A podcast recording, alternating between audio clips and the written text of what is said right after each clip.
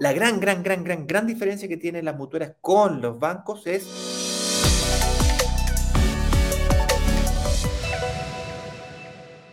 el simple hecho de que no tienen la obligatoriedad de reportar al sistema financiero.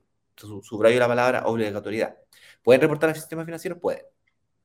Pero como no es obligatorio, lo utilizan como una arma comercial para cobrar un poquito más de intereses y comprarte tu cartera.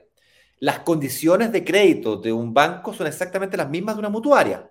Es decir, tú tienes que calificar para poder invertir. Los requisitos que te piden. Los requisitos, para poder invertir son los mismos o muy similares. En el caso particular de las mutuarias, hay algunas mutuarias que se dedican al mercado de inversionistas, de inversión de hipotecaria, por lo tanto son más amigables con nosotros, entienden este concepto que se está comprando un departamento para, para invertir, no para vivir, y por lo tanto eh, la banca en general está más acostumbrada a dar hipotecas para la casa propia y no para inversión. Por lo tanto, las reglas del juego cambian un poquito. Te piden más eh, pie, por ejemplo, los bancos eh, para poder aprobarte cuando ven inversión.